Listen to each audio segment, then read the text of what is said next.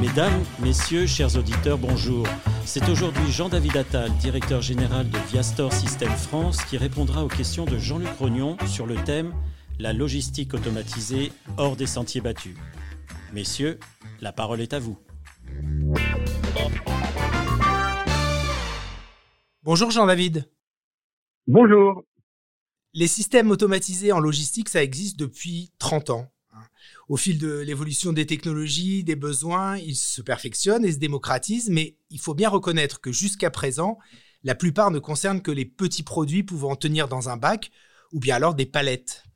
Est-ce que cela veut dire euh, que l'automatisation de la logistique des grands produits est un non-sujet? Ben, ce serait plutôt le contraire, en fait. Bien sûr, l'automatisation a plus de sens quand les produits sont grands, quand ils sont lourds, quand ils ont des formes compliquées, quand ils sont difficiles à stocker difficiles à manipuler. Donc, euh, de quels produits on parle? On parle par exemple de grands produits domestiques, euh, des portes et fenêtres, de la literie, de l'électroménager, du mobilier, euh, de, la robinetterie, des chauffe-eau, qui représentent les plus forts enjeux en termes de volume de stockage, parce qu'ils sont gros, parce qu'en termes de coûts de transport, en termes de nombre de camions envoyés sur les routes. Donc, en deux mots, en termes d'empreinte CO2 de la logistique, ainsi que de pénibilité et de productivité.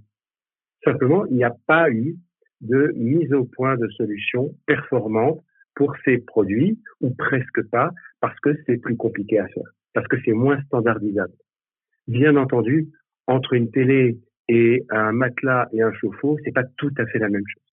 Donc, euh, c'est plus compliqué que de convoyer des bacs et des palettes standards. Et donc aujourd'hui, on arrive à cette euh, euh, chose étonnante. Il y a des dizaines de solutions pour des produits qui se mettent dans des bacs, toutes intéressantes, pas de doute, mais qu'il y a très peu de recherche de solutions dédiées et polyvalentes en dehors de ce cadre. Et les utilisateurs ne pensent pas pouvoir en trouver.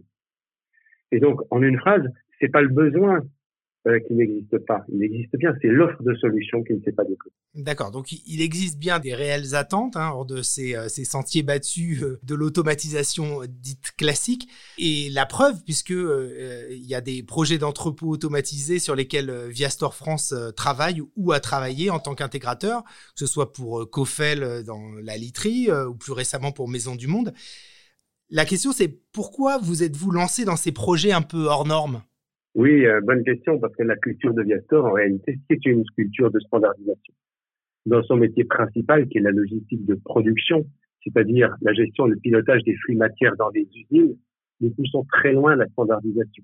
Je dirais, aujourd'hui, nous ne concevons plus, nous ne dessinons plus de solutions. Nous combinons et nous adaptons des modules standardisés. C'est la majorité de nos projets. On n'en parle pas beaucoup parce que c'est pas tellement ce dont les gens ont envie d'entendre parler, mais c'est une culture où on dit, au fur et à mesure qu'on conçoit des choses, on les standardise pour pouvoir les reproduire derrière. L'autre phase de la même pièce, c'est que Viastor est un intégrateur. C'est-à-dire qu'il ne dépend pas d'un catalogue de solutions maison. Il est capable de faire appel aux meilleurs acteurs du marché pour concevoir des réponses un peu spécifiques, là où d'autres sociétés plus orientées produits ne seront pas motivées à suivre. Et donc, de par leur taille, ce sont les projets dont on parle, qui sont des projets caractérisés par des solutions très innovante, énormément de prototypage et de tests et une dimension importante de la conduite des projets avec de nombreux partenaires à coordonner et qui nécessite donc à la fois du côté de Viastor et du côté de son client pour organiser, pour coordonner, pour préparer l'entreprise, pour vendre le projet, euh, une dimension importante de la conduite des projets et de la formation. D'accord. Et donc, ce sont des projets euh, spécifiques, euh, comme vous dites, mais dans les grandes lignes, quels sont les axes euh, retenus pour concevoir ce type de projet d'automatisation adapté à des grands produits? Est-ce qu'il y a des lignes directrices euh, qui se retrouvent d'un projet sur l'autre? Oui, on retrouve euh, beaucoup de mêmes lignes directrices. D'abord dans les objectifs. Réduire la pénibilité avant toute chose.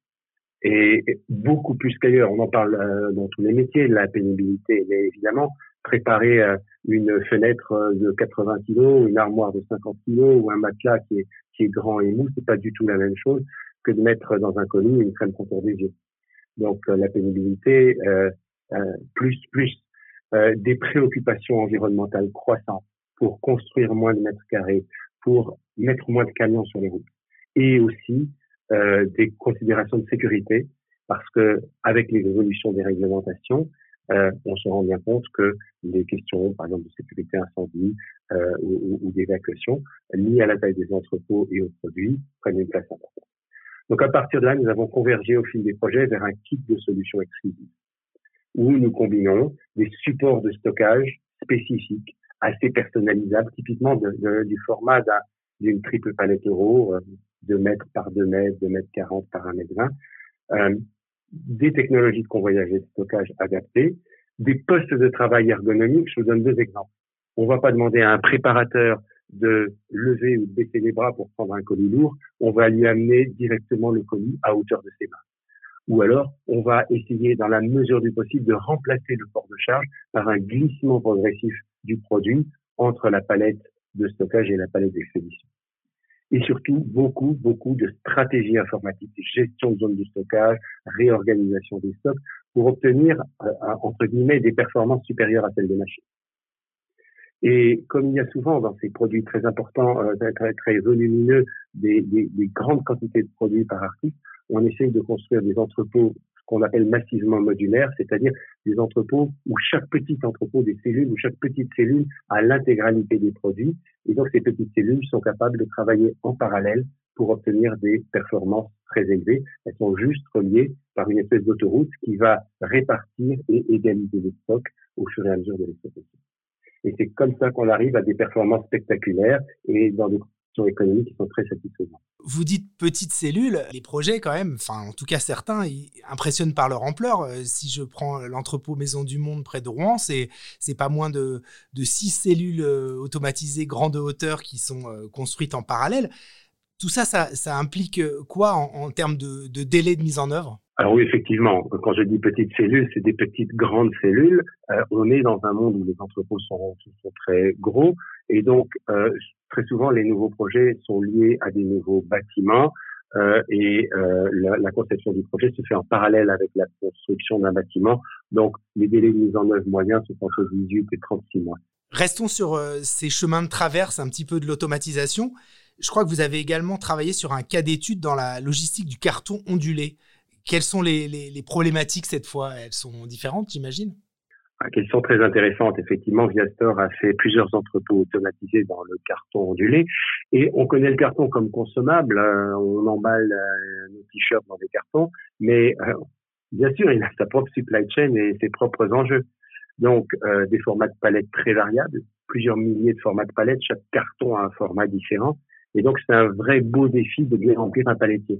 Ensuite, une industrie de proximité euh, comme euh, le coût du, du, du, du produit n'est pas très élevé par rapport au volume occupé, euh, le coût de transport a, est un enjeu important et donc on a des distances, on a des, des unités régionales qui expédient sur une distance qui ne dépasse pas 300 km à peu près. Et, et donc euh, souvent ces unités ont elles-mêmes plusieurs stocks périphériques avec des conditions de stockage pas très bien maîtrisées. C'est un produit volumineux. Le remplissage optimisé des cartons pour cette raison joue un rôle important. Il est rarement emballé lui-même, bien sûr, le carton, donc attention au coup de fourche. Et donc, au bout du compte, la seule solution viable pour réinternaliser sa logistique et pour maîtriser les coûts, c'est d'automatiser le stockage des palettes. Cette fois, quel, est le concept que vous avez retenu pour euh, répondre à ce type de problématique? Donc, si on prend les choses dans l'ordre, on peut pas euh, avoir euh, la palette d'expédition la moins chère possible et la mettre dans un magasin automatique.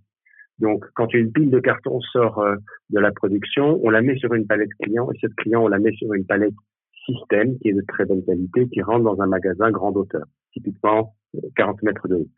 Et euh, euh, l'avantage, un flux élevé dans un espace réduit et puis des coups de fourche sécurisés par des robots. Et donc, on n'endommage pas le produit. En expédition, la même chose. Également des robots qui non seulement séparent les palettes clients des palettes système, mais aussi qui constituent automatiquement, façon Tetris, des faux camions optimisés en volume en trois dimensions. Et donc, l'optimisation des stockages et les expéditions par le WMS d'un côté, la robotisation totale des mouvements jusqu'au camion d'expédition, c'est la colonne vertébrale du concept qu'on a mis. Donc là encore, un, concept un petit peu euh, hors norme et, un petit peu spécifique. Merci Jean-David Attal pour cette découverte d'une automatisation logistique hors des sentiers battus. À bientôt pour un prochain podcast Supply Chain Magazine. Merci Jean-Luc. Et si je voulais conclure par une phrase, je rappellerai que ce n'est pas à nos clients de s'adapter à nos technologies standards, mais c'est à nous, concepteurs de solutions, de nous adapter à leurs besoins.